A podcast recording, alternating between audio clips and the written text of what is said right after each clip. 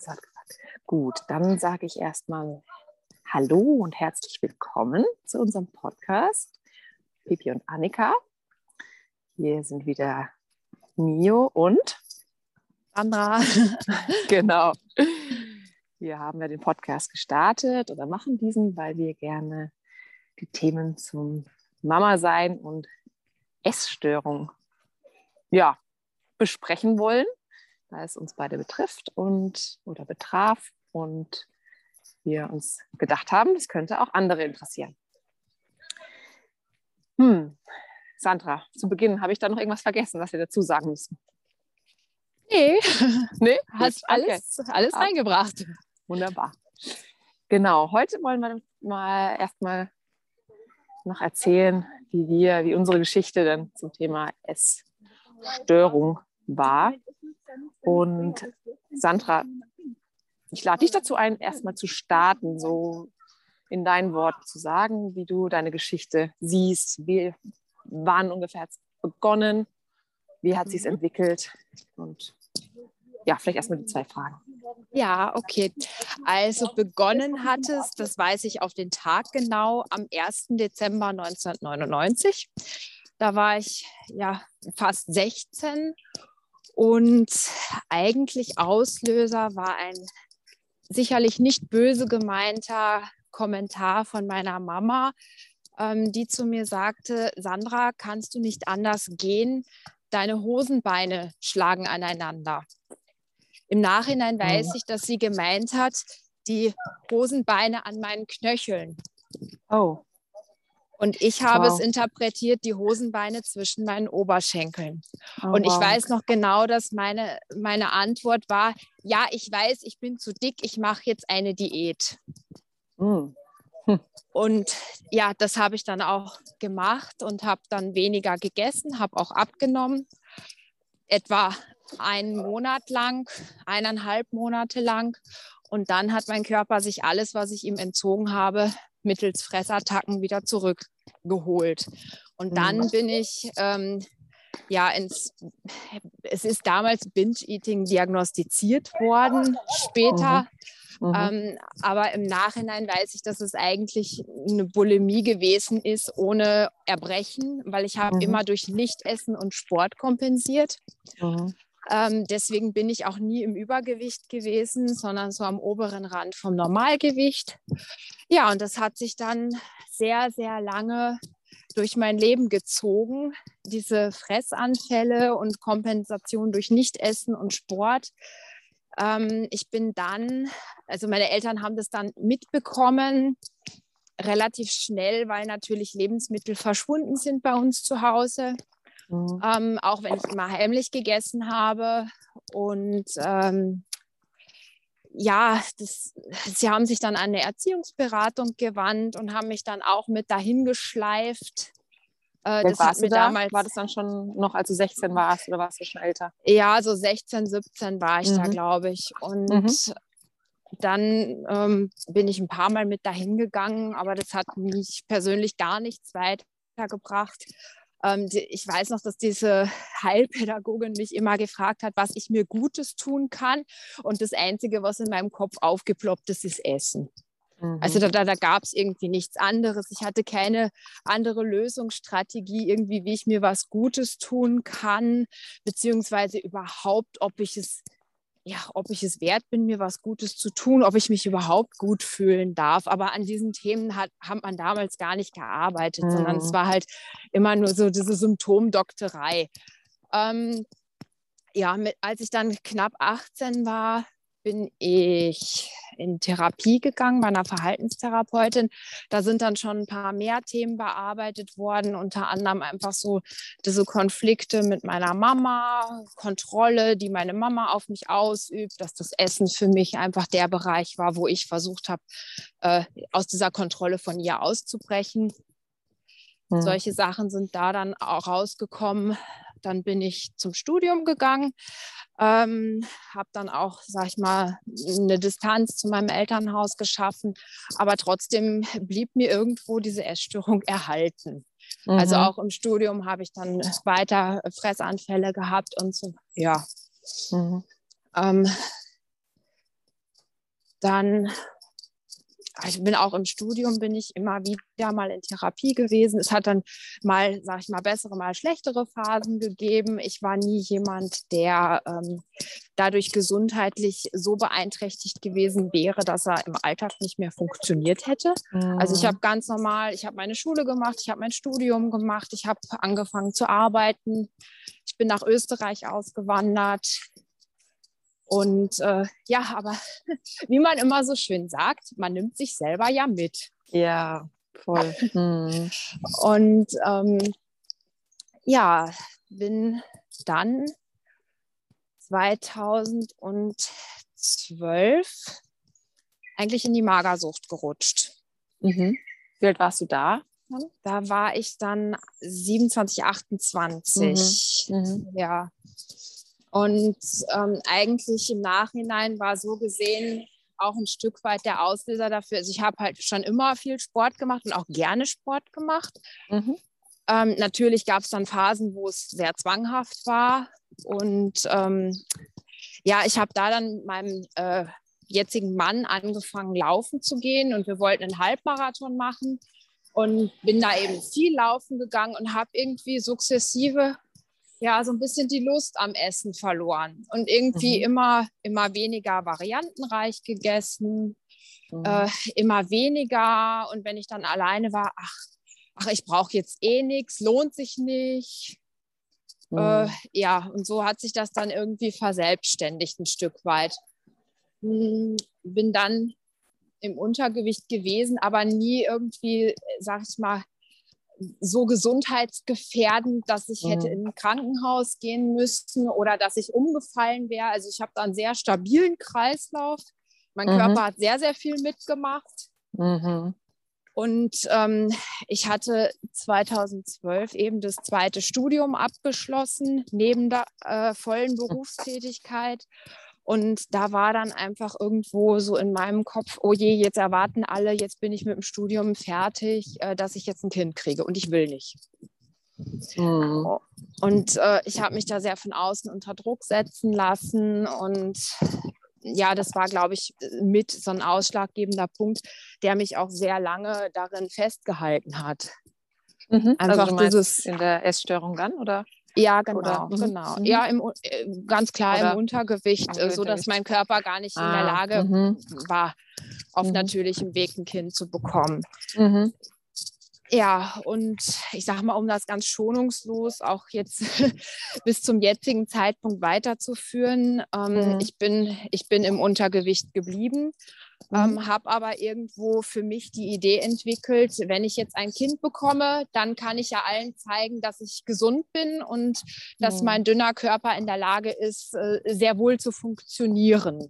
Mhm. Ja. Ähm, habe dann eine Hormontherapie gemacht und ähm, wir haben dann erst ähm, eben mit dieser Hormontherapie versucht, eben äh, ein Kind zu bekommen. Das heißt, alles auf sexueller Ebene war nur darauf ausgerichtet. Das war sehr krampfig, sehr anstrengend. Ähm, mhm.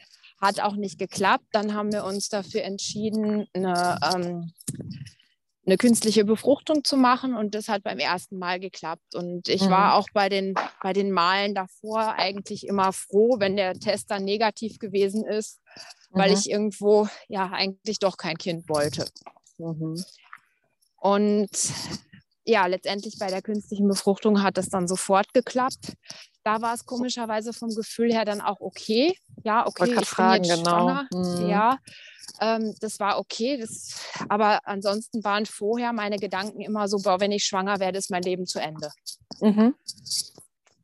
Und jetzt im Nachhinein, und da bin ich jetzt auch ähm, in einem Coaching dabei, das nochmal wieder ein Stück weit mir anzugucken und zu reflektieren, auch im Hinblick auf die Beziehung zu meiner eigenen Mutter. Mhm. Ähm, ich habe mit Sicherheit meine Tochter aus den falschen Gründen damals gezeugt, so blöd das klingt. Mhm. Weil eigentlich war ja. sie der Mittel zum Zweck, um allen zu zeigen, dass ich funktioniere und mhm. dass ich trotz Untergewicht gesund bin und eine Frau bin mhm. obwohl ich mich nie ja. wirklich als, als so eine gefühlt habe oder so gefühlt habe, wie ich vielleicht ein Frauenbild mhm. empfinde. Ja. Ähm, aber es, es, es ist trotzdem so, dass ich meine Tochter über alles liebe. Ja. Und mhm. dass sie, dass sie ein großes Geschenk ist und ähm, mhm. dass, ja, dass es schon irgendwo eine Fügung gewesen ist, dass, dass ich sie bekommen durfte. Mhm. Und ja, aber es ist halt trotzdem schon irgendwo etwas, was sehr viel mit dem Frausein und auch mit diesem Essstörungsthema, Körperschema, Störung, Körperbild zu tun hat. Mhm. Mhm. Ja. Und, und wie, ja? ja. wie ja, geht's dir jetzt aktuell mit dem Essen? Ähm, du bist jetzt Moment, wie alt? Du bist? Ich bin jetzt äh, 37, ich werde Ende mhm. des Jahres 38 mhm. und meine Tochter ist, wird jetzt ähm, nächstes Jahr vier. Mhm. Er ist jetzt gute dreieinhalb. Mhm. Und ähm, also lustigerweise, also irgendwie die, die, die Angst in der Schwangerschaft zuzunehmen und so habe ich mhm. auch teilweise gehabt, aber äh, mhm. die war bei mir völlig unberechtigt. Also ich war, äh, ich habe einen ganz kleinen Bauch gehabt und mhm. ähm, äh, habe auch keine, sag ich mal, Fressanfälle jetzt in dem Sinne mehr gehabt. Mhm. Und die, also die habe ich lustigerweise auch eigentlich seit der Magersuchtsphase nie wieder gehabt. Und ich habe mhm. auch keinen Extremhunger. Mhm. Ähm, esse mittlerweile regelmäßig mehr oder weniger, aber da gibt es auch wirklich immer unterschiedliche Phasen. Und momentan habe ich mhm. jetzt eine schlechte Phase, muss man mhm. auch ganz ehrlich sagen, mhm. ähm, wo es mir sehr, sehr schwer fällt, regelmäßige Mahlzeiten zu mir zu nehmen, vor allen Dingen, wenn ich alleine bin. Mhm. Dann ist es eher so, dass ich halt irgendwie im Stehen aus dem Kühlschrank irgendwas esse. Nur bei mir ja. ist es halt nicht so wie bei vielen anderen, die dann irgendwie Junkfood essen, sondern ich esse dann halt Karotten und Tomaten äh, so als oh. Beispiel mhm. und äh, was jetzt nicht so gehaltvoll ist und ähm, ja, aber eben keine richtigen Mahlzeiten und merke aber auch, dass ich damit nicht so ganz zufrieden bin. Und wenn ich regelmäßige Mahlzeiten habe und mir auch die Zeit nehme, auch für mich alleine was zuzubereiten, dass es mir dann besser geht. Aber mhm. ja, da spielen natürlich dann immer sehr, sehr viele Dinge eine Rolle, warum das dann gerade so ist. Ja, absolut. Mhm.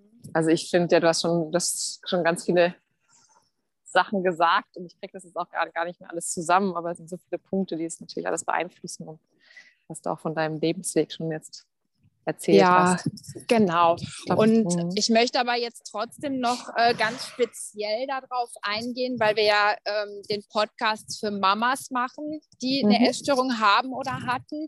Mhm. Ähm, möchte ich ganz gerne noch auf zwei Sachen zumindest kurz eingehen. Ich denke, wir werden da noch andere Folgen zu aufnehmen. Das ist mhm. zum einen einfach diese Gewichtszunahme in der Schwangerschaft. Mhm ähm, die für mich, obwohl ich am Anfang auch sehr viel Angst davor gehabt habe, mhm. absolut unbegründet und unkompliziert gewesen ist, sowohl diese mhm. Gewichtszunahme als auch dann hinterher wieder in meinen vorherigen Körper zurückzukommen. Mhm. Also das war relativ unproblematisch.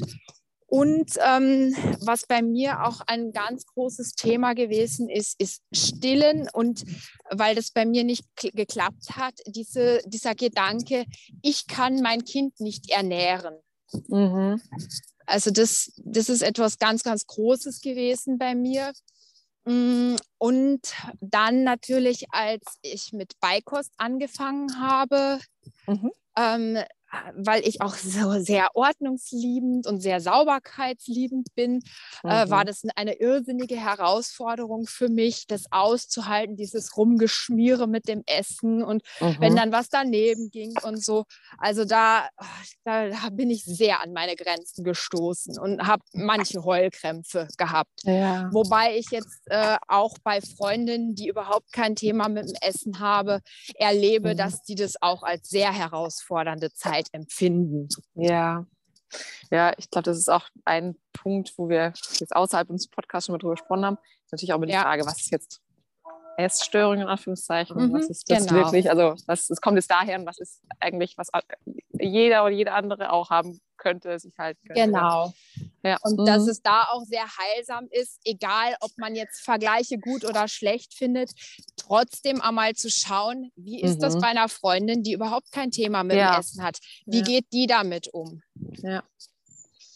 Ja. Und was ich auch äh, nach wie vor sehr herausfordernd finde, manchmal, wenn ich mit meiner Tochter nur alleine esse, ähm, dass ich mir überhaupt kein Essen eigentlich zubereite, sondern darauf warte, was sie mir übrig lässt. Und das ist mhm. natürlich sehr schwierig zum einen, weil ich merke, ich habe Hunger und dränge mhm. sie dann mhm. dazu, boah, bitte jetzt isst doch schnell auf, damit ich deine Reste bekomme, weil ich habe ja. so einen Hunger, ja. aber ich, ich schaffe es in dem Moment nicht, äh, dann, sag ich mal, liebevoll mit mir umzugehen und für mich etwas zuzubereiten mhm. ähm, weil es auch sehr häufig dann so ist, wie viele Kinder das sicherlich auch haben. Sie möchten dann gerne das, was auf meinem Teller ist. Und, mhm. ja, und ja. dann ist so dieser Gedanke, ja, ich kriege das ja dann eh nicht, was ich für mich vorgesehen habe. Mhm. Und mhm. da bin ich dann sehr in meinem inneren Kind, was dann äh, grantig ist und sagt, aber ich will das doch, das ist doch mein Essen. Ja. Jetzt kriege ich das nicht. Das ja. ist unfair. Ja. Ja. Ähm, ja, und das sind halt schon so Sachen oder dieses, ähm, ich muss die Reste von meiner Tochter wegessen, auch wenn ich eigentlich schon satt bin, weil ich will ja nichts wegschmeißen. Und mhm. also diesen Gedankenswitch, den ich zwar im Kopf habe, dieses, mhm. naja, mein Körper ist kein Mülleimer und äh, mhm. lieber ich lege es in eine Tupperdose, äh, den kann ich oft sehr, sehr schwer umsetzen. Mhm. Ja. Wow, ja. Ja, das sind so viele Sachen, wo ich mir dachte, okay, das, das könnten wir jetzt noch tiefer drauf eingehen und äh, da könnten wir jetzt wirklich ganz viele. Ja, ja ganz genau. viele Punkte, ne, die wir, ja, die wir dann in anderen in anderen nochmal äh, aufgreifen können. Um aufgreifen, das, genau. Genau, um das einfach nochmal schwerpunktmäßiger äh, zu besprechen. Genau. Mhm, genau. Aber so jetzt erstmal ein grober Überblick von ja. meinem Weg und meiner Situation. Ja. Und ja. ja, dann würde ich dich einladen, dass du einmal von dir erzählst, wie das mhm. bei dir sich entwickelt hat und wo du jetzt stehst. Ja, ja. Ah, also erstmal, ich finde es immer so beeindruckend, weil es klingt bei dir so ganz klar, ne? so, weil du weißt, okay, das war an dem Tag und so, finde ich total toll oder was toll, also es ist, hilft. Ne?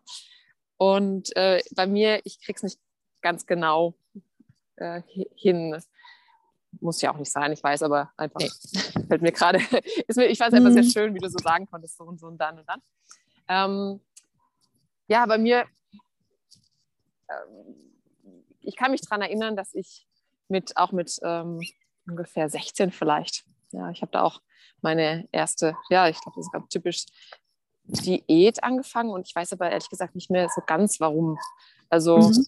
ähm, ich erinnere mich an Bruchstücke. Ich weiß, dass damals, ähm, ich war mit ihm noch nicht zusammen, heute ist mein Mann, aber früher war es noch ein guter Freund. Der hatte dann mal, hatte auch mal sowas zu mir gesagt, äh, von wegen, oh, das ist ja ganz schön Hintern. Und mhm. er stand auf ganz schöne Hintern. Also eigentlich hat es, glaube ich, gar nicht, vielleicht auch gar nicht böse gemeint, aber ich fand es, mh, mm, ich, mich hat es ganz schön getroffen. Ich habe gedacht, ja. ich bin dann nicht richtig. Habe gedacht, ah, das ist doch, das ist doch Gesellschaft. Also gut, ist vielleicht auch ein anderes Thema. Ich finde das eh, das sollte man auch heutzutage nicht mehr sagen. Das geht keinem was an. Aber gut, das war für mich ein, also eine Erinnerung, die ich habe. Mhm.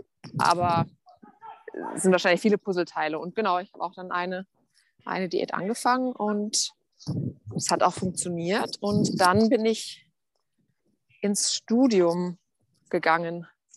Und da hat es gleich bei mir äh, dann richtig angefangen. Und da hatte ich dann erstmal, genau, erstmal Magersucht. Und für mich war es ein Thema, dass ich, ähm, ich kann mit Gefühlen nicht umgehen. Nee, stimmt nicht. Mhm. Doch, doch, genau, genau. Ich hatte erstmal erstmal Magersucht und genau mit Gefühlen nicht umgehen. Ich wusste nicht, wenn ich mich geärgert habe über meine Mutter oder sowas, oh, ich wusste nicht, wohin damit. Ich, das war ja. ganz, so im Nachhinein kann ich das voll sehen, ja. Mhm. Und äh, genau, das war dann so meine Art und Weise, irgendwie das damit umzugehen und auch, ähm, ich wusste nicht, wie, ja, für mich war es einfach dieser Wechsel auch, ja, von zu Hause weg. Ja.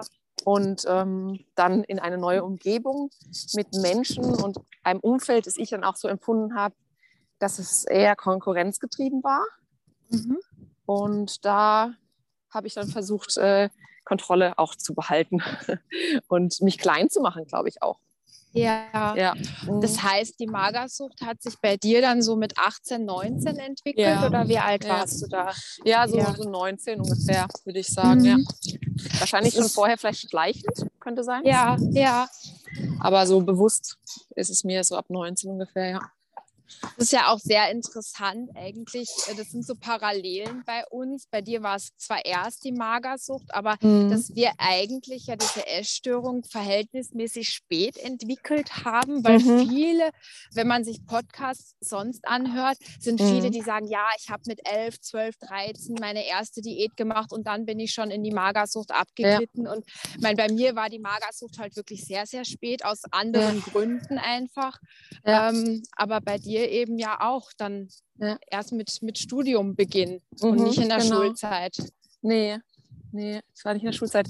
Obwohl es mir gerade vor kurzem eingefallen ist, ich weiß nicht, meine, ich war mit mein, meiner, meiner Schwester und meiner Mutter in London, da war ich zwölf ungefähr und da habe ich kein Thema mit Essen gehabt, aber ich weiß, dass ich da mich wegen meines Aussehens unsicher gefühlt habe. Mhm. Und da habe ich mich gerade vor kurzem gefragt, ob, ich, ob da nicht schon so der, so der, so ein ein Teil des Ganzen, des Ganzen äh, auch lag. Ja? Also dass schon, ich mich schon in ja. so jungem Alter wegen meines Aussehens irgendwie unsicher gefühlt habe. Weißt ja. du noch konkret, was an deinem Aussehen dich verunsichert hat? Also in, dem, in der Situation weiß ich es. Das war, dass wir nach London geflogen sind. Ich hatte einen Ausschlag im Gesicht. Mhm. Und äh, das hat mich total verunsichert. Also ich habe gedacht, oh, jetzt sehe ich gar nicht mehr schön aus oder ich oder ich sehe jetzt nicht schön aus. Ähm, und, ähm, aber ich wollte ja den, wollte irgendwie den Menschen gefallen oder ich ja, den Menschen würde ich gefallen, nicht mir selbst, sondern den Menschen. Und das war, das war, was mich in dieser Zeit verunsichert hat. Ja. Mhm. Genau. Genau. Und dann Studium und dann habe ich, ähm, bin ich aber auch in die, S äh, in die Essstörung, sag ich schon, in die Bulimie übergegangen ja. Und da ähm, meine, meine Schwestern und meine Familie haben das mitbekommen und die sind da sehr, finde ich, sehr gut mit umgegangen. Die sind ganz sanftmütig, sind sehr oft bei mir gewesen in, in meiner mhm. Studienzeit dann und haben dann ähm, das mal angesprochen, haben gesagt, du, wir sehen, dir geht es nicht so gut. Willst du nicht mal vielleicht was mit einem Therapeuten ausprobieren? Mhm. Und ich hatte vorher schon drüber nachgedacht und hatte auch was ausprobiert, was aber nicht so funktioniert hatte für mich. Und dann bin ich in Therapie mhm. im Studium. Es ging drei Jahre lang. Diese Therapie hat geholfen und man weiß ja auch oft im Nachgang noch mehr, ja. Sie war, sie war ein guter Initiator, aber es hat auch einiges gefehlt. Ja. Und ähm, gibt vielleicht auch nicht die einzige wahre Therapieform, sondern muss man vielleicht auch einfach immer verschiedene Sachen zusammenfügen. Und Aber man gut. muss dazu sagen, das ist ja jetzt auch schon eine Zeit lang her. Ne? Also es wird Richtig. bei dir so 15 Jahre vielleicht her sein. Ja, ähm, sogar, genau.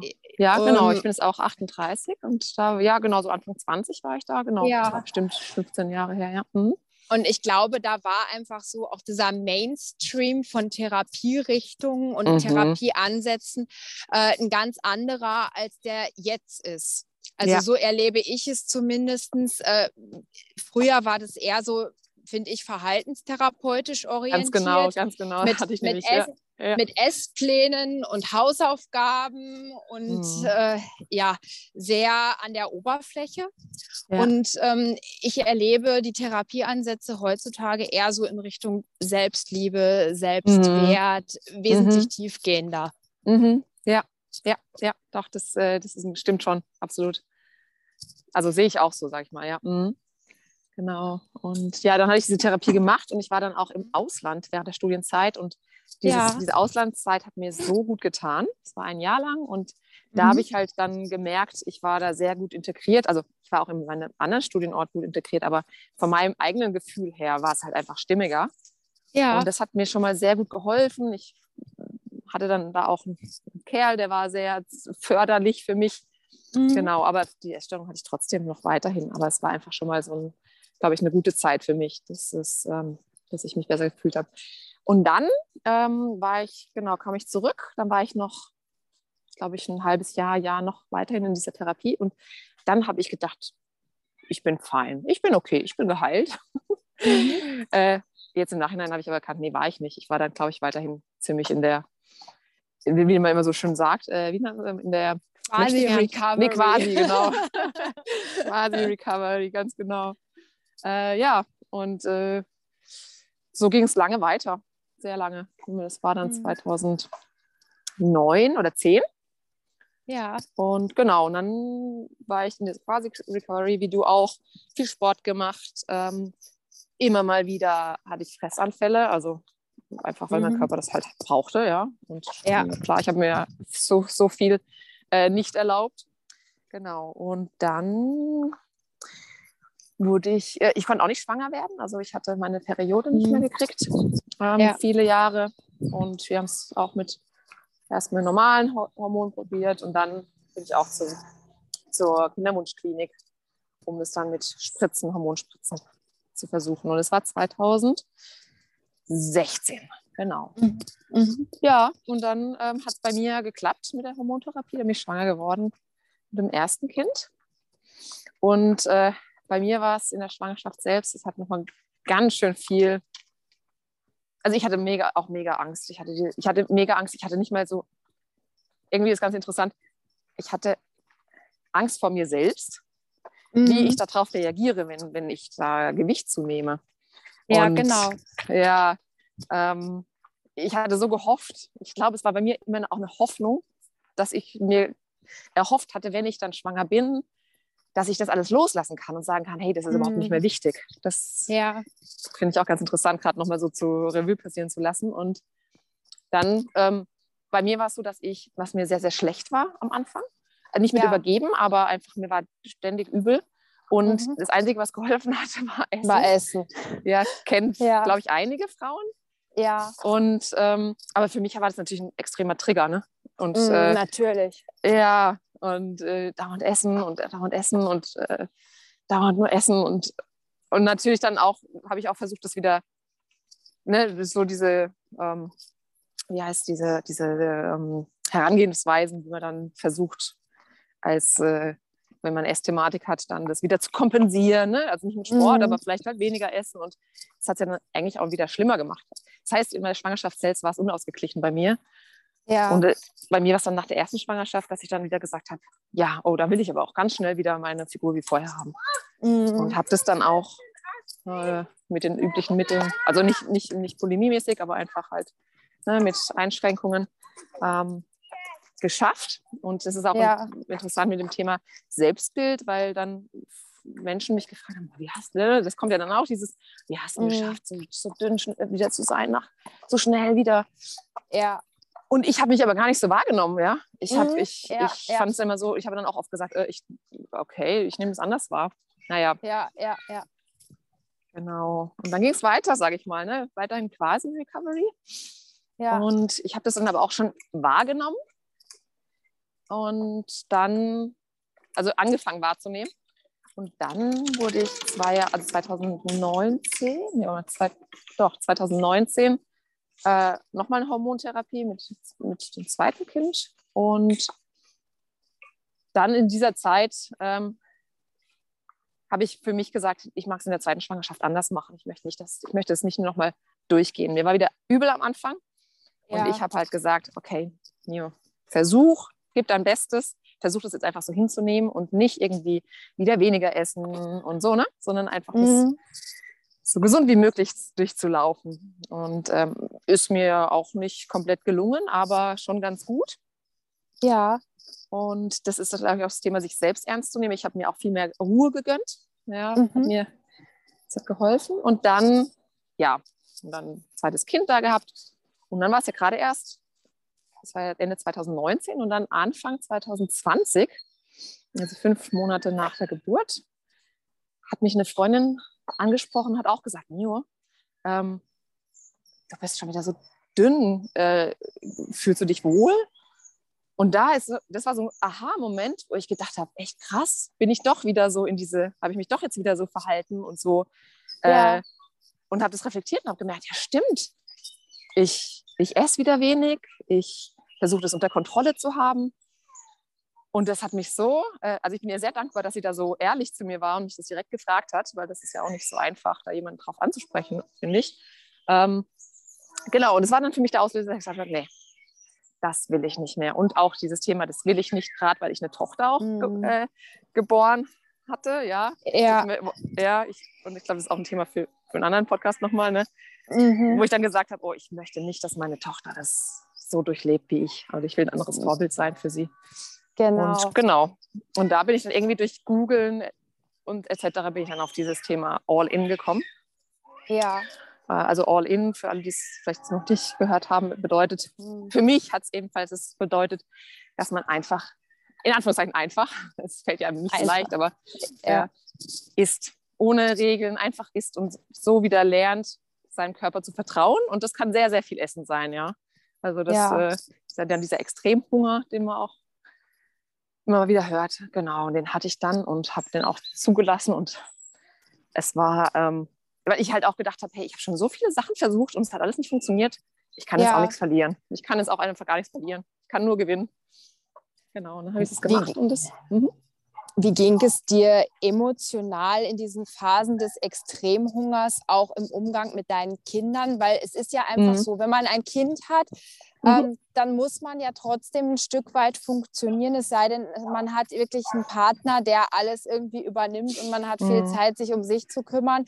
Ähm, mhm. Ich erlebe es so, dass das einfach nicht der Fall ist. Man ist nicht in einer Klinik, in einem geschützten Rahmen, wo mhm. man, sage ich mal, heulen kann, äh, mhm. schreien kann, laut sein kann, alles irgendwie rauslassen kann. Ja. Wie, wie ging es dir damit? Ich, es ist gut, dass du nachfragst, weil ich habe mir, also so zu Hause und so mit dem Heulen, das war, also ich musste, ich hatte nie das Bedürfnis, jetzt groß zu schreien oder so, sondern aber mhm. es kamen schon viele Gefühle hoch und äh, bei mir war es, wenn dann das Weinen.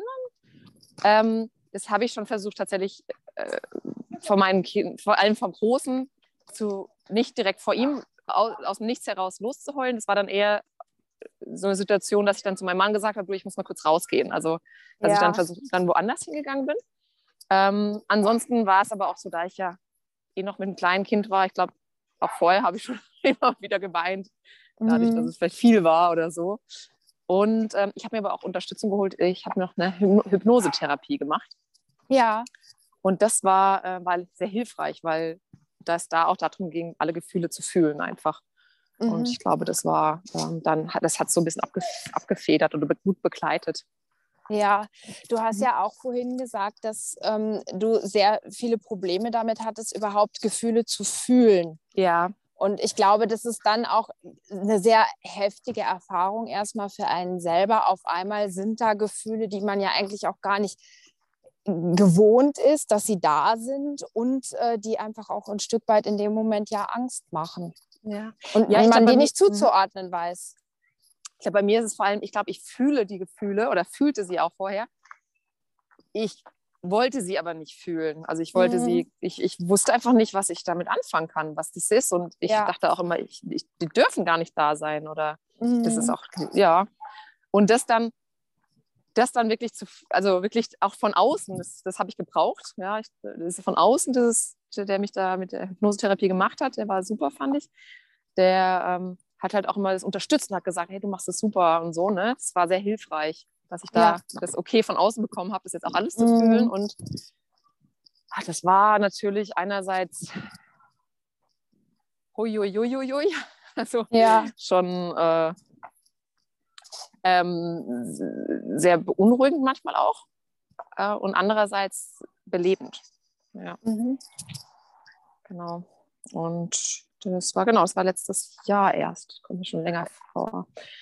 Genau, das hatte ich all in gemacht und für mich hat es gut funktioniert. Also ich hatte dann, äh, klar, das, das war jetzt natürlich nicht von jetzt auf nachher, sondern das hat bei mir so auf jeden Fall ein halbes Jahr gedauert, bis, mhm. ähm, bis das sich angefangen hat einzupendeln.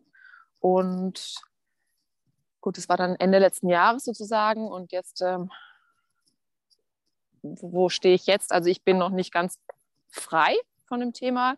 Das haben Sandra und ich auch gerade vorhin nochmal drüber gesprochen. Also bei mir gibt es auch immer wieder Situationen, wo ich mich frage, ist das jetzt vielleicht, gehe ich da doch wieder in, in nutze ich das Thema Essen doch wieder in einer gewissen Weise ähm, für irgendwas. Ähm, aber ich bin, glaube, also so fühle ich mich jetzt in Relation gesetzt zur Vergangenheit viel freier und äh, gesünder einfach mit dem Umgang. Ja.